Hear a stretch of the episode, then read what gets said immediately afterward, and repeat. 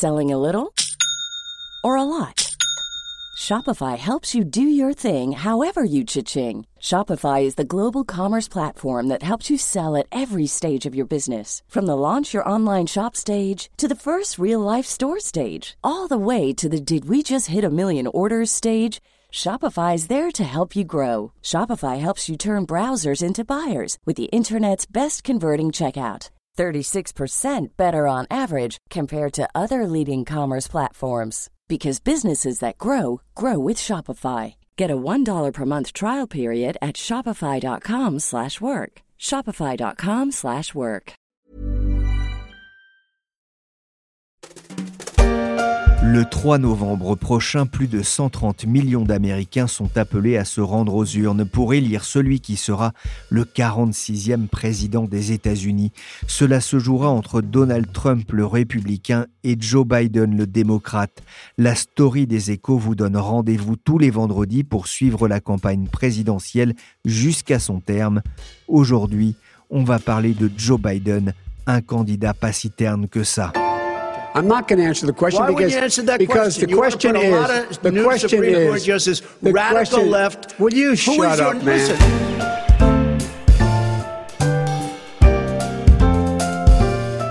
Je suis Pierrick Fay, vous écoutez La Story, le podcast d'actualité des échos en mode USA. Good evening. Ella Baker, a giant of the civil rights movement, left us with this wisdom Give people light, and they will find the way. Give people light. Those are words for our time. Ella Baker, une géante du mouvement des droits civiques, nous a laissé cette sagesse, donner la lumière aux gens et ils trouveront la voie, donner de la lumière aux gens, ce sont des mots pour notre époque. Le président actuel a plongé l'Amérique dans l'obscurité pendant trop longtemps, trop de colère, trop de peur, trop de division. Dans son discours d'acceptation de l'investiture démocrate à la présidentielle le 20 août dernier, Joe Biden s'est placé en allié de la lumière par opposition aux ténèbres de son rival républicain Donald Trump, le choc des ténèbres contre la lumière. En apparence, cela sonne comme un film à la Warner, même si le débat de mardi soir renvoyait plutôt un mauvais film de série B. I'm not here to call out his lies. Everybody knows he's a liar. He called Mr. the Vice- military Mr. Vice President, stupid bastards. I- you're by the way, worst president vice- America has ever had. Hey, hey, Come Joe, on. me- La lumière n'est pas vraiment venue du plateau de télé, mais l'image est forte pour celui que l'on surnomme affectueusement Oncle Joe ou moins affectueusement Sleepy Joe. Oh, Sleepy Joe. Well, he's running tomorrow. No, but could you imagine if I said just a small fraction of the mistakes he makes, which are unbelievable? Every speech? Donald Trump a souvent moqué les bourdes verbales de son adversaire, qu'on pourrait appeler aussi Gaston Lagaffe. Mais Donald Trump, dont les bourdes sont souvent savamment orchestrées, a raison de se méfier de Joe Biden. Dans un mois, quasiment jour pour jour, il pourrait bien lui succéder à la Maison Blanche si la course devait s'arrêter là et si les sondages ne se trompent pas? Joseph Robinette Biden connaît bien le bureau ovale. Il a été vice-président des États-Unis de 2009 à 2017, colistier de Barack Obama, et à 77 ans, il lorgne la magistrature suprême. Mais qui est-il? D'où vient-il? Sonia Dredi est journaliste installée aux États-Unis. Elle vient de publier aux éditions du Rocher Joe Biden, le pari de l'Amérique anti-Trump. J'ai décidé de l'appeler pour qu'elle m'en apprenne plus sur la personnalité de celui qui porte tous les espoirs du camp démocrate aux États-Unis. Bonjour Sonia Dredi. Bonjour Pierrick. Vous avez enquêté durant de longues semaines sur Joe Biden, vous avez rencontré des membres de sa famille, des proches, mais aussi des adversaires. Tous dressent le portrait d'un homme chaleureux, empathique. Il est décrit comme sympa, poli, attentionné et naturel. À bien y regarder, c'est le parfait opposé de l'image que l'on a de Donald Trump. Oui, tout à fait. Et d'ailleurs, euh, Joe Biden joue sur ça. hein. Il dit que lui va restaurer l'âme de la nation, qu'il va euh, ramener un peu de civilité dans euh, le débat. Et ce qui est assez frappant avec Joe Biden, c'est, comme vous l'avez dit, même ses adversaires le trouvent chaleureux, sympathique. Il y a par exemple le sénateur Lindsey Graham, qui est aujourd'hui un allié très proche de Donald Trump, qui est un républicain et qui a, dit il y a quelques années, si vous ne trouvez pas pas Joe Biden sympathique, vous avez un problème, c'est la personne la plus sympathique que j'ai rencontrée en politique. Donc c'est vraiment quelqu'un qui en plus toute sa vie a fait en sorte de parler aux deux camps, toute sa vie politique, que ce soit les républicains ou les démocrates lorsqu'il était sénateur. Donc il a vraiment cette empathie qui découle aussi de, son histoire familiale, hein, qui est assez tragique. Donc les Américains le voient comme un personnage euh, sympathique, empathique, euh, ce qui n'empêche pas qu'ils euh, le voient aussi comme un candidat assez mou et ennuyeux. C'est vrai que Joe Biden n'a pas été épargné par la vie avec la mort prématurée de sa première femme, mais aussi la perte de deux enfants, dont son fils aîné Beau perçu comme l'héritier. Cela a sans doute renforcé son caractère empathique, mais ça ne l'empêche pas d'avoir un gros caractère. C'est un vrai descendant d'Irlandais? Oui, tout à fait. Euh, on, dit souvent que Joe Biden ici a, un Irish temper, donc un tempérament irlandais. Euh, sa mère était euh, d'origine irlandaise. Et c'est ça qui m'a assez frappé en faisant des recherches sur Joe Biden, parce que c'est vrai qu'aujourd'hui, bon, il y a quelques années, c'est encore le vice-président assez charismatique de Barack Obama. Aujourd'hui, si on le connaissait pas dans le passé, il apparaît surtout comme un candidat vieilli, euh, un peu fade, pas enthousiasmant et mou. Et en fait, j'ai découvert qu'il a vraiment un caractère bien trempé. Euh, je raconte quelques anecdotes dans mon livre. Hein. Il y a notamment depuis sa première campagne présidentielle, ce qu'il en est aujourd'hui à sa troisième campagne présidentielle, il s'est souvent accroché avec des électeurs. Des fois, il perd son sang-froid. Il y a quelques mois encore, il disait à un électeur qui lui avait parlé de l'affaire ukrainienne hein, qui concerne l'un de ses fils, eh bien Joe Biden s'est énervé, lui a dit en gros, est-ce que vous voulez qu'on sorte euh, faire des pompes, quoi, pour se mesurer. On a l'impression que c'était une bataille en cours de récréation. Et puis, euh, on m'a aussi raconté euh, une histoire, hein, une stagiaire qui m'a dit que lorsqu'elle était à la Maison Blanche, eh bien, Joe Biden a perdu son sang-froid une fois parce qu'un un stagiaire regardait sa montre, il lui a dit Get the hell out of here, en gros, dégage de là. Et c'est vrai que j'avais l'impression, quand je parlais à des personnes qui ont travaillé avec Joe Biden, qu'elle me disait, sans vouloir être trop directe, sans, sans vouloir être trop franche, mais qu'elle me faisait comprendre qu'il avait un sacré caractère. Donc on imagine qu'il y a encore plein d'histoires à découvrir. Oui, c'est vrai qu'on a pu voir hein, lors du débat de mardi dernier que c'était plus Battling Joe que Sleepy Joe d'ailleurs. Euh, dans votre livre, vous le montrez aussi en jeune homme ambitieux dès son plus jeune âge? Oui, tout à fait. Alors, euh, c'est vrai que euh, Joe Biden, en fait, a toujours voulu euh, être président. Je raconte notamment un moment lorsque il répond au père de son ami, il a 17 ans, il est dans le jardin et le père de son ami lui demande ce qu'il veut faire. il dit, je veux être président. Et même quand il rencontre Neila, sa première femme, il lui dit hein, qu'il veut être président, qu'il veut faire de la politique. Au départ, ils ont même un chien qu'ils appellent sénateur, avant même qu'il devienne sénateur. Et donc, c'est quelqu'un de, de, très ambitieux et c'est aussi un battant parce qu'il a quand même eu une première euh, campagne présidentielle assez catastrophique. Hein. Il a été accusé de plagiat. Il a eu euh, vraiment honte parce que pour lui, qui a été élevé dans une famille euh, avec des valeurs catholiques, qui met en avant la décence, eh bien, finalement, il a eu un peu honte. Il est passé lors de cette première campagne présidentielle pour un candidat qui mentait, qui faisait du plagiat, qui n'était pas très sérieux. Et donc, ça l'a quand même bien marqué, mais il est revenu ensuite en en 2008 et puis aujourd'hui. C'était en 1988 et Joe Biden va être accusé par la presse d'avoir emprunté une phrase d'un leader travailliste en Angleterre sans la lui attribuer, une phrase forte sur le thème de la réussite sociale. Vous le disiez, ça l'a profondément marqué, mais dans les temps difficiles, Joe peut compter sur ses proches avec une famille qui partage ses rêves de présidence.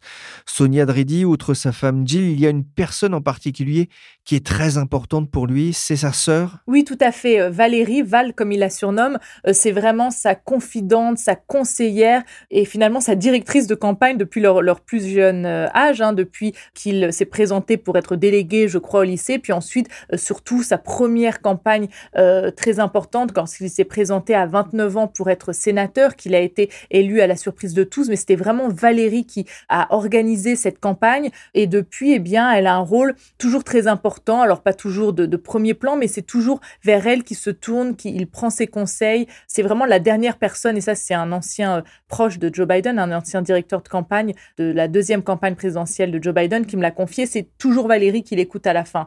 Et en fait, les Biden fonctionnent vraiment comme un clan, c'est vraiment le clan Biden. Il a aussi deux frères qui d'ailleurs lui ont causé parfois des soucis parce qu'ils ont des affaires, des business pas toujours très clairs, mais il est vraiment très protecteur de sa famille.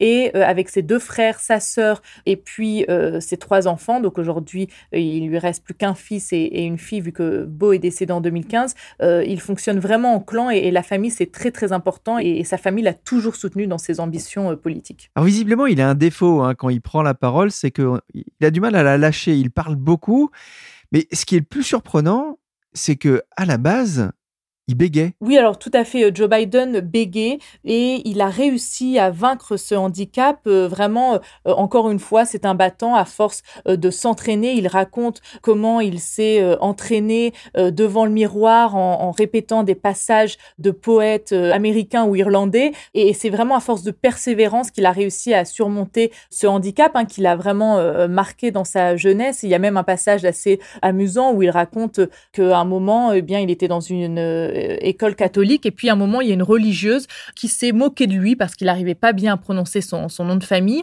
Et euh, il est rentré euh, chez lui, triste, furieux. Et sa mère, qui avait aussi un caractère bien trempé, un Irish temper, eh bien, est retournée à l'école. Et elle, qui décrit d'habitude assez discrète, a lancé à la sœur, si vous recommencez, je vous enlèverai votre fichu de votre tête. Et voilà, c'est un moment qui l'a marqué. Et il raconte en fait qu'au lycée, il s'est rendu compte qu'après tous ses efforts, eh bien, il avait réussi à vaincre ce handicap lors de la cérémonie euh, de remise des diplômes, c'était je crois en 1961. Eh bien, euh, il a fait un discours euh, devant des centaines de, personnes, d'élèves et de parents, et il a réussi un sans faute. Mais aujourd'hui, c'est vrai que parfois on sent qu'il y a finalement des restes hein, de ce passé de bègue. C'est pour ça que parfois il bafouille, que Donald Trump l'a plusieurs fois attaqué sur ce, à ce sujet. Et finalement, Biden marque des points avec ça parce que il explique que voilà, il avait un handicap dans sa jeunesse, qu'il a réussi à le vaincre. Et depuis, euh, ce qui est assez euh, étonnant, amusant, c'est qu'il coach beaucoup de personnes, de bègues. il y a notamment eu euh, cette séquence assez forte lors de la convention démocrate où un jeune qui bégait a expliqué que Joe Biden lui avait redonné confiance et, Joe Biden qui n'hésite pas à, donner son numéro de téléphone parfois à des gens, soit qui traversent une, une tragédie, soit qui ont des problèmes de bégaiement et vraiment, il reste en contact avec eux pendant des années et les coach. Et ça, c'est vraiment un côté attachant du personnage. Les Américains le savent euh, finalement euh, empathique et c'est vrai que euh, c'est notamment en raison de son passé. Une attitude, c'est vrai, qui tranche avec le manque d'empathie manifeste de Donald Trump, dont la propension à ramener tout à lui confine au génie, comme lorsqu'il en appelle à George Floyd pour se féliciter des bons chiffres du chômage américain en juin dernier. Hopefully George is looking down right now and saying this is a great thing that's happening for our country. This is a great day for him. It's a great day for everybody. This is a great day for everybody. This is a great, great day in terms of equality. Cette empathie lui a valu un surnom, Uncle Joe, mais Sonia Dridi, il y a aussi un surnom plus nébuleux pour moi, Amtrak Joe, ça vient d'où? Alors Amtrak Joe, en fait Amtrak c'est le nom de la compagnie ferroviaire américaine. Et en fait euh, c'est très marquant hein, dans l'histoire de Joe Biden. Lorsque il perd euh, sa femme alors qu'il vient juste d'être élu euh, sénateur et sa petite fille de 13 mois dans un accident de voiture, il est évidemment complètement dévasté, il dit qu'il pense au suicide et il veut abandonner son siège au Sénat. Alors finalement, il est convaincu par des proches comme Valérie et par des collègues de continuer l'aventure. Et au départ, il dit je me donne six mois, je resterai six mois. Finalement, il est resté 36 ans au Sénat. Et puis, il dit, je vais essayer, voilà, pendant quelques mois, mais surtout, je veux faire les allers-retours entre Wilmington, là où il habite, euh, dans le Delaware, et Washington, la capitale, où se trouve euh, le Congrès, parce qu'il veut être là le matin et le soir aux côtés euh, de ses deux fils, Beau et Hunter. Donc, il va emprunter le train Amtrak tous les jours pendant 36 ans pour se rendre au Sénat. Et ça, c'est aussi vraiment quelque chose qui a marqué les Américains et puis ça participe aussi à son image d'homme de la classe moyenne parce qu'il est issu de la classe moyenne. Et voilà, il a, il a pris le train pendant toutes ces années euh, pour rester euh, aux côtés euh, de ses fils. Et donc, voilà, ça participe aussi à rendre le personnage assez attachant. Oui, c'est vrai qu'on le surnomme aussi Middle Class Joe. Enfin, c'est lui qui se surnomme visiblement beaucoup comme ça. C'est un marqueur fort hein, de la part d'un homme politique qui, si j'ai bien compris, est devenu riche une fois qu'il a pu faire des ménages ou en tout cas euh, faire des discours après son passage à la vice-présidence. Oui, tout à fait. Alors déjà, euh, son salaire, alors je, parle un peu de ses finances dans le livre, hein, et en fait, il se vantait d'être euh, l'un des sénateurs les plus pauvres. En tout cas, il, en parlait beaucoup. Beaucoup d'autres sénateurs avaient d'autres activités en plus ou d'autres revenus. Joe Biden, c'est vrai que pendant très longtemps, ça a été l'un des sénateurs qui gagnait le moins mais ensuite, il est passé par la Maison Blanche, donc évidemment, il a gagné beaucoup plus d'argent. Puis à la fin de ses deux mandats, eh bien, il a notamment rédigé euh, deux livres, deux biographies euh, qui ont été euh, des biographies à succès, qui nous ont rapporté beaucoup. Et puis également, eh bien, comme c'est souvent le cas aux États-Unis, toutes ces conférences que les hommes politiques font et qui rapportent beaucoup d'argent. Donc c'est vrai que il continue à se surnommer en disant que voilà, on le surnomme middle class Joe, Joe classe moyenne, mais en fait c'est lui qui s'est donné surnom et qui le répète depuis des années parce qu'évidemment, il tente de séduire hein, l'électorat ouvrier, l'électorat de la classe moyenne, et c'est d'ailleurs euh, un électorat qui est plutôt euh, favorable à Donald Trump, et donc euh, Joe Biden essaie aussi de grappiller des voix sur ce terrain, et il est très populaire au, sein de cet électorat, c'est pour ça qu'il y a une bataille assez intéressante entre Donald Trump et Joe Biden pour tenter de, remporter le plus de voix dans, cet électorat. On reparlera la semaine prochaine avec vous, hein, Sonia, de son rapport à la communauté afro-américaine, un électorat clé pour les démocrates. Mais pour terminer, je voudrais qu'on dise un mot du débat pugilat qui a opposé les deux candidats. Oh, it's hard to get any word in with this clown. Excuse me, this. Hey, hey let me just say, you graduated either the lowest or almost the lowest in your class. Don't ever use the word smart with me. Don't ever use that word. Oh, give me a break. Because you know what? Uh, there's nothing smart about you, Joe. 47 years you've done nothing. Well, the sad fact is that everything he's saying so far is simply a lie. I'm not here to call out his lies. Everybody knows he's a liar. À votre avis, qui a gagné ce premier débat Qui a marqué le plus de points? Alors, je pense que c'était un débat généralement assez médiocre, mais je crois que, euh, et je suis même sûre hein, que Joe Biden est ressorti euh, gagnant parce que euh, ça fait des mois notamment que Donald Trump le présente comme un candidat sénile, comme un vieux papy, et finalement on a vu un Joe Biden qui a tenu sur la longueur, sans bafouiller d'ailleurs, hein, pendant une heure et demie, qui n'a pas fait de digression, ce qu'il fait souvent, des discours fleuves, et puis qui avait de la répartie. Alors parfois, le risque avec Joe Biden et son caractère bien trempé, c'était qu'il perde son sang-froid. Euh, il est resté généralement calme, mais des fois on sentait vraiment qu'il perdait patience. Il a notamment traité euh, Donald Trump de clown. Il a dit à un moment, mais est-ce que tu peux pas te la fermer? Donc euh, même des démocrates à qui j'ai parlé trouvaient que c'était quand même un niveau très faible, que c'était un triste spectacle de voir deux candidats s'affronter de la sorte. Donc je suis pas sûre qu'aucun des candidats soit sorti renforcé, mais en tout cas, Joe Biden a réussi, on va dire, à sauver les meubles et, l'importance pour lui, c'est de mobiliser hein, l'électorat démocrate parce qu'il y a toute cette Amérique anti-Trump qui euh, ne veut pas d'un Donald Trump à la présidence pour un second mandat, mais il faut les motiver pour aller aux urnes parce que c'est une Amérique très diverse, des centristes, des progressistes, des noirs, des blancs. Et Joe Biden, qui n'est pas un candidat enthousiasmant, doit quand même montrer qu'il est présidentiel et qu'il pourra faire le job. Merci Sonia Driddy. Joe Biden, le pari de l'Amérique anti-Trump, c'est aux éditions du Rocher à lire pour en savoir plus sur celui qui sera peut-être le 46e président des États-Unis. Biden, le candidat des classes moyennes, le candidat des personnes âgées, quand son adversaire démocrate Bernie Sanders portait plutôt les espoirs des défavorisés et des jeunes. Saura-t-il serrer les rangs autour de sa personne pour battre Donald Trump? Car ce qui compte dans l'élection présidentielle, au-delà de la personnalité du candidat, c'est aussi l'attelage qu'il va constituer avec celui qui sera son vice-président. J'emploie le mot masculin car jusqu'ici, aucune femme n'a accédé à ce poste. Jusqu'à l'an prochain, en plein mois d'août, Joe Biden a en effet choisi la personne qui sera vice-présidente en cas de victoire pour l'accompagner et décider du futur des États-Unis. J'ai eu un excellent choix, une grande opportunité, mais je n'ai aucun doute sur le fait que j'ai retenu la bonne personne comme prochain vice-président des États-Unis. Et cette personne, c'est la sénatrice Kamala Harris.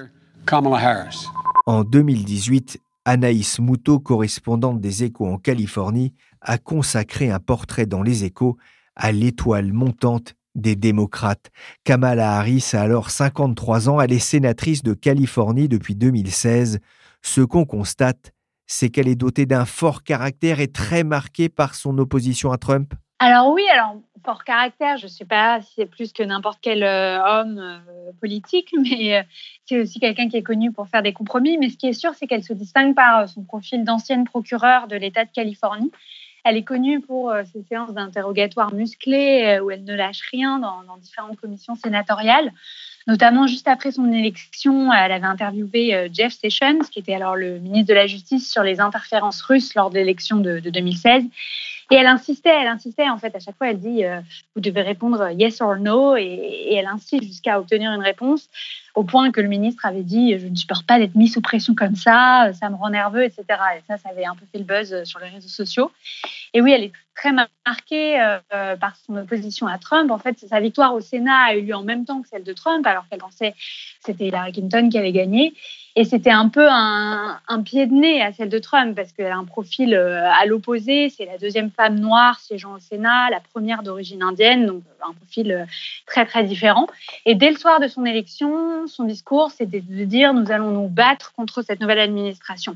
Et notamment sur l'immigration, elle s'est impliquée très, très vite, en particulier sur le, le cas des Dreamers, qui sont ces près de 800 000 adolescents et adultes qui sont nés à l'étranger mais qui vivent aux États-Unis euh, depuis leur, leur, plus jeune âge et qui se sont mis à bénéficier sous Obama d'un programme leur permettant d'étudier et de travailler sur le territoire. Et, Trump a voulu abroger ça très rapidement. Elle, elle s'est beaucoup mobilisée pour essayer de faire que ces personnes-là puissent rester sur, sur le territoire. Alors vous le disiez, hein, Kamala Harris est noire. Son père est originaire de Jamaïque, sa mère d'origine indienne. Elle est le symbole de l'Amérique multiculturelle. Mais on ne va pas créer une légende. Hein. Elle n'a pas eu une enfance difficile. Elle ne vient pas du ghetto. Alors non, elle a grandi dans un milieu intellectuel et activiste euh, dans, une petite rue résidentielle de Berkeley, pas très loin de l'université, où sa mère était une chercheuse euh, qui a publié des travaux influents sur le rôle des, hormones dans le cancer du sein. Sa mère, en fait, était originaire d'Inde. Elle est venue à Berkeley en, 1958 faire son doctorat, encouragée par ses parents, qui faisaient partie de, l'élite indienne, d'une des castes les plus élevées, les, les brahmines. Son père, le, grand-père donc de, de Kamala Harris, a participé au mouvement pour l'indépendance de l'Inde. Et il est devenu diplomate. Il a notamment été euh, en poste en Zambie, notamment. Et alors, du côté paternel, le père de Kamala Harris, Donald Harris, c'est lui aussi un, intellectuel qui est devenu professeur à l'autre grande université de la baie de San Francisco, au sud, Stanford, qui a été le premier noir à être titularisé par le département d'économie de, Stanford. Et ses parents, ils se sont rencontrés donc à Berkeley dans le cadre du mouvement pour les droits civiques des manifestations contre la guerre du Vietnam, etc. Euh, Kamala aime bien raconter qu'elle euh, était amenée en poussette par ses parents dans, ces manifestations et qu'elle a un peu été euh, biberonnée dans, ce milieu-là. Elle a vraiment été nourrie par les luttes afro-américaines, le mouvement Black Power. En fait, faut se rappeler que Auckland, donc, qui est la ville juste au sud de Berkeley, à l'époque, c'est la terre de, naissance des Black Panthers. Donc, c'est ce mouvement qui dénonçait la, brutalité policière envers les Noirs avec ses propres milices. Et donc, Kamala passait beaucoup de temps à un centre communautaire à Auckland euh, qui recevait euh, tous les grands auteurs, artistes noirs de l'époque, euh, James Baldwin, Maya Angelou, Nina Simone, etc. Donc voilà, elle était dans un milieu où elle a été nourrie intellectuellement euh, très jeune. Quel est son parcours politique? Alors, euh, sa carrière politique, en fait, est assez courte par rapport à sa carrière judiciaire. C'est une avocate. Elle a commencé au sein du bureau du procureur du comté d'Alameda. Elle, a fait 9 ans là-bas. Alameda, c'est le comté qui englobe Oakland et d'autres villes de, l'est de la baie de San Francisco. Puis elle a rejoint euh, le, bureau du procureur de San Francisco pour s'occuper de l'unité notamment en charge des, des, récidivistes violents. Et là, elle a décidé de se lancer dans sa première campagne pour devenir elle-même la procureure de San Francisco. Parce qu'aux États-Unis, pour devenir procureur, comme pour devenir juge, shérif, etc., il faut être élu. Donc, elle a gagné ce poste en 2004 et six ans plus tard, elle, elle a gagné l'élection pour être la procureure de tout l'État de Californie, donc l'État le plus peuplé du pays avec 40 millions d'habitants. Et en 2016, elle a vraiment décidé de se lancer au niveau national pour le, un des deux postes de, sénateur de Californie, qu'elle a gagné contre une autre euh, démocrate, parce que en Californie, euh, l'État est tellement démocrate qu'on se bat entre démocrates à certaines élections et pas entre démocrates euh, et républicains. et donc, en 2017, elle est entrée au Sénat, et puis elle s'est présentée aux primaires démocrates mais elle a abandonné assez rapidement en fait en, décembre car elle n'a pas vraiment convaincu, elle n'a pas réussi à lever suffisamment de fonds pour continuer sa campagne, notamment face à Biden et aux candidats plus à gauche, Elizabeth Warren et Bernie Sanders. Anaïs, est-ce qu'elle fait figure d'héritière d'Obama? Oui, alors ils ont beaucoup de choses en commun. Tous les deux, c'est des Noirs américains, mais sans être descendants d'esclaves venus aux États-Unis, donc ils n'ont pas la même expérience, disons, de, cette souffrance-là. C'est plutôt une expérience d'enfant de parents immigrés. Donc pour Barack Obama, euh, un père kényan, pour Kamala Harris, une mère indienne et un père jamaïcain. Et ils ont tous les deux eu aussi une enfance cosmopolite. Donc avec euh, Barack Obama, il a, il a vécu une partie de son enfance en Indonésie. Kamala Harris, elle a vécu au Canada. Montréal. Donc, en fait, euh, à l'âge de 12 ans, sa mère a pris un poste à McGill University et a inscrit sa fille dans une école francophone, Notre-Dame-des-Neiges. Mais euh, Kamala a rapidement demandé à changer. Apparemment, le français, c'est pas trop son truc. Et euh, comme Obama, elle a aussi eu des ambitions présidentielles dès son premier mandat de sénateur donc euh, assez jeunes ils ont des, similarités de caractère. Euh, tous les deux, ils ont étudié le droit, ils ont un caractère assez réfléchi, des positions un peu nuancées. Et enfin, il y a un dernier point commun, c'est quand même un physique avantageux. Mais on ne peut pas dire que, Kamala Harris a, le même talent euh, oratoire que Barack Obama dans, dans ses discours. Barack Obama avait d'ailleurs décrit Kamala Harris comme la plus belle procureure générale du pays et de loin. C'était en 2013, avant MeToo, mais il s'était déjà attiré les foudres des féministes.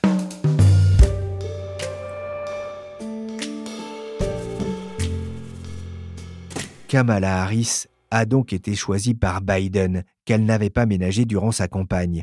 Mais c'était aussi une proche de Beau Biden, le fils aîné du candidat démocrate, décédé d'une tumeur au cerveau en 2015. En face, Trump repart avec son vice-président, le très droitier Mike Pence. Anaïs, on peut dire que Kamala Harris, là aussi, est son exact opposé? Oui, alors euh, elle, est, pour la légalisation de la marijuana euh, fédérale, elle défend le droit à l'avortement, elle a défendu le mariage entre personnes de même sexe dès 2008 en Californie. On l'a vu euh, souvent à la Gay Pride ici. Elle vient avec euh, une veste arc-en-ciel en paillettes. Euh, donc voilà, c'est pas du tout le même type de personne, la même attitude. C'est quelqu'un qui aime bien danser en public. elle n'a pas le côté coincé comme un bâton qu'a des fois Mike Pence. C'est religieux qui refuse aussi d'être seul dans une même pièce avec une femme. Elle n'a pas du tout le même parcours personnel. Donc lui, euh, il s'est marié à 26 ans, et il a trois enfants. Elle, elle est restée célibataire très longtemps. Elle s'est mariée à 44 ans, un juif américain, euh, Doug Emhoff, qui est avocat à Los Angeles. C'est un profil beaucoup plus euh, moderne et très très différent de, de Mike Pence.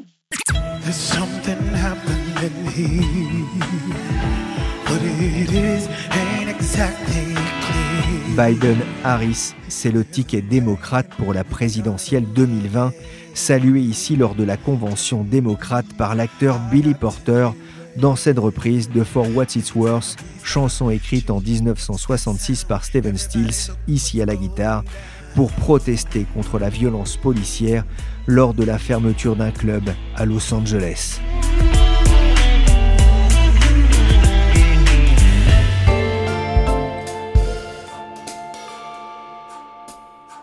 Mais le ticket Biden-Harris sera-t-il gagnant?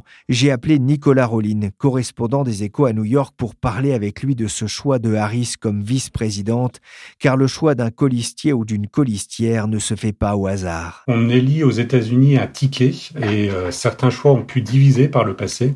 On pense par exemple à, 2008, hein, quand John McCain euh, avait souffert du choix de Sarah Palin, dont les positions avaient effrayé une partie des républicains modérés.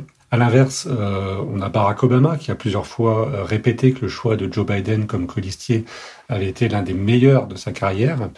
En fait, plusieurs stratégies sont possibles. On peut prendre euh, quelqu'un aux opinions différentes pour élargir son socle, quelqu'un avec un parcours, une religion ou des origines différentes pour séduire une certaine frange de la population, ou bien miser sur un fidèle qui fera corps avec le président, qui lui assurera un soutien sans faille ou fera le lien avec la majorité. Le candidat à la vice-présidence fait rarement gagner l'élection, mais euh, il peut la faire perdre. Kamala Harris, c'était un choix évident? Pas vraiment, euh, surtout qu'on a vu certains débats durant la, primaire démocrate, hein, où Kamala Harris avait durement attaqué euh, Joe Biden, sous-entendant par exemple qu'il avait apporté son soutien à des politiques discriminatoires, donc c'était assez, assez dur comme accusation. Euh, on a longtemps cru également que Biden allait euh, s'ouvrir à l'aile gauche du parti. On parlait notamment euh, d'Elizabeth Warren comme probable vice-présidente. Mais Joe Biden a jugé que Kamala Harris était en fait la mieux placée, à la fois pour parler à l'aile gauche et aux modérés, pour incarner l'avenir et la modernité. Euh, c'est les principaux points faibles de, de, Joe Biden. Et aussi pour mobiliser les minorités, euh, qui sera un, un, enjeu assez crucial pour le scrutin. Justement, le mouvement Black Lives Matter a eu une incidence sur ce choix? Or, Sans doute un, un peu, mais, mais Joe Biden avait déjà dans l'idée, avant les événements, de choisir une colistière noire. Plusieurs noms avaient circulé comme Stacey Abrams, euh, qui est classée un peu plus à gauche que Kamala Harris. Mais en fait, euh, Joe Biden a toujours été engagé dans la défense des minorités depuis ses débuts en politique. Euh, ses liens avec la communauté afro-américaine sont profonds et anciens, et pas seulement parce qu'il a été le vice-président de, Barack Obama. Euh, quand il était sénateur du Delaware, il, a, tissé des liens solides avec cette communauté localement. Il était très impliqué dans la vie associative avec des leaders locaux. Donc tout ça, ça a beaucoup joué dans, dans, son parcours. Alors elle est plutôt classée à droite, dans un parti qui penche quand même de plus en plus à gauche, en direction notamment de Bernie Sanders. Elle a un positionnement hein, qui est assez proche de celui de Joe Biden. Est-ce que c'est pas un handicap Alors, Le risque est évidemment que le ticket se coupe de cette aile gauche, de plus en plus importante au sein du Parti démocrate. Toutefois, Kamala Harris a été suffisamment habile pour ne pas s'aliéner complètement les plus progressistes. Euh, elle a pris position, par exemple, sur des sujets euh, qui leur tiennent à cœur, comme le Green New Deal, euh, qui est un, un, gigantesque plan environnement qui avait été proposé par Alexandria Ocasio-Cortez, hein, donc une des plus progressistes du Parti démocrate. Il faut quand même relativiser hein, le, le, poids de, de l'aile gauche, notamment dans, dans, le scrutin présidentiel. Les électeurs les plus progressistes sont surtout regroupés dans les grandes villes, en particulier à New York et en Californie. Or, ces États ne sont pas vraiment décisifs pour la présidentielle parce qu'ils sont déjà acquis aux démocrates. Euh, donc, pour Joe Biden, il valait mieux tenter de, de, séduire les électeurs du Midwest, par exemple, dans des États qui peuvent faire basculer l'élection en misant sur une colistière plus modérée. En cas de victoire de Biden, Kamala Harris serait la première femme à devenir vice-présidente en 2024. Joe Biden aura 81 ans, je l'imagine mal se relancer dans une campagne, mais, je peux me tromper. En revanche, Nicolas, ce serait une rampe de lancement formidable pour euh, Kamala Harris? Oui, alors c'est vrai que Joe Biden lui-même a, laissé entendre qu'il n'effectuerait qu'un seul mandat. Cela ne signifie pas euh, toutefois que Kamala Harris sera la candidate démocrate en 2024. Hein. Les, les vice-présidents ne font pas toujours des présidents. Euh, elle devra sans doute d'abord assumer le bilan de Joe Biden si celui-ci est élu. Et euh, la tâche s'annonce d'ailleurs compliquée hein, pour lui s'il est élu, euh, en particulier s'il n'a pas la majorité au Congrès, aussi parce que voilà, il y a une crise économique assez forte qui frappe le, pays avec la, pandémie. Toutefois, euh, en effet, la, situation est, particulière cette année en raison de l'âge de Joe Biden, du fait qu'il ne se représentera sans doute pas. Kamala Harris pourrait être une vice-présidente beaucoup plus présente sur la scène médiatique, sur la scène politique elle peut vraiment se forger une stature nationale. Ce sera aussi un test pour elle. D'ici là, elle aura sans doute compensé son manque de notoriété aux États-Unis. Et je dois vous avouer que j'ai un peu honte, mais tout au long de l'interview avec Nicolas, je n'ai cessé de l'appeler Kalama au lieu de Kamala. Mais ce qui me rassure, c'est que je ne suis pas le seul. Elle en a même fait une vidéo rigolote en 2016 lors de sa campagne pour les sénatoriales. It's not Kamala. It's not Kamala. It's not Kamala. It's Kamala. Merci à Nicolas Rollin et Anaïs Moutot, correspondant des Échos aux États-Unis, et merci Sonia Dridi pour cet aperçu de son livre sur Joe Biden, Le pari de l'Amérique anti-Trump. Je vous donne rendez-vous vendredi prochain pour la suite de cette série sur une élection américaine perturbée par la crise du coronavirus, avec un président positif et une campagne qui s'annonce encore plus mouvementée que prévu. La story s'est terminée pour aujourd'hui. L'émission a été réalisée par Willy Gann, chargé de production et d'édition Michel Varnet. Vous pouvez vous abonner à la story sur toutes les plateformes de téléchargement et de streaming de podcasts. N'hésitez pas à nous donner 5 étoiles si l'émission vous a plu. Pour l'actualité en temps réel, rendez-vous sur leséchos.fr.